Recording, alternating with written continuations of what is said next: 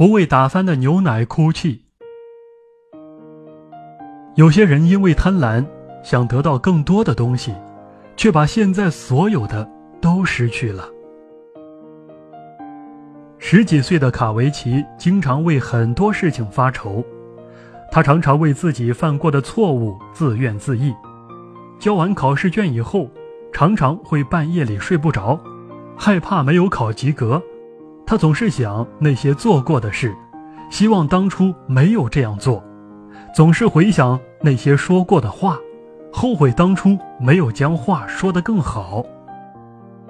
一天早上，全班到了科学实验室，老师温斯顿博士把一瓶牛奶放在水槽边上，大家都坐了下来，望着那瓶牛奶，不知道它和这堂生理卫生课有什么关系。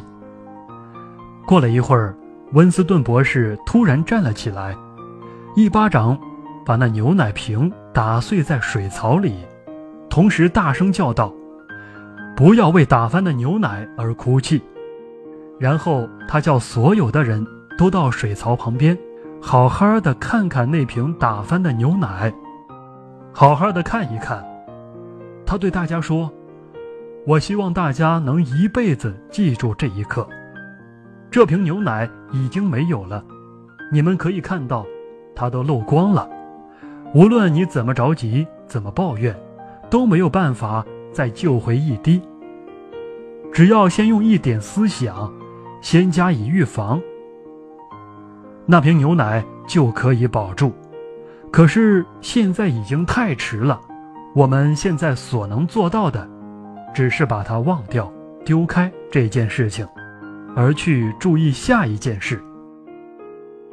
卡维奇对这堂课感触颇深，他终于明白了自己的苦恼都来自何处了。做错了事，只后悔和自责是没有用的。重要的是尽量避免错误，并且在做错事情后，好好的自我反省，不要太在意他人的批评。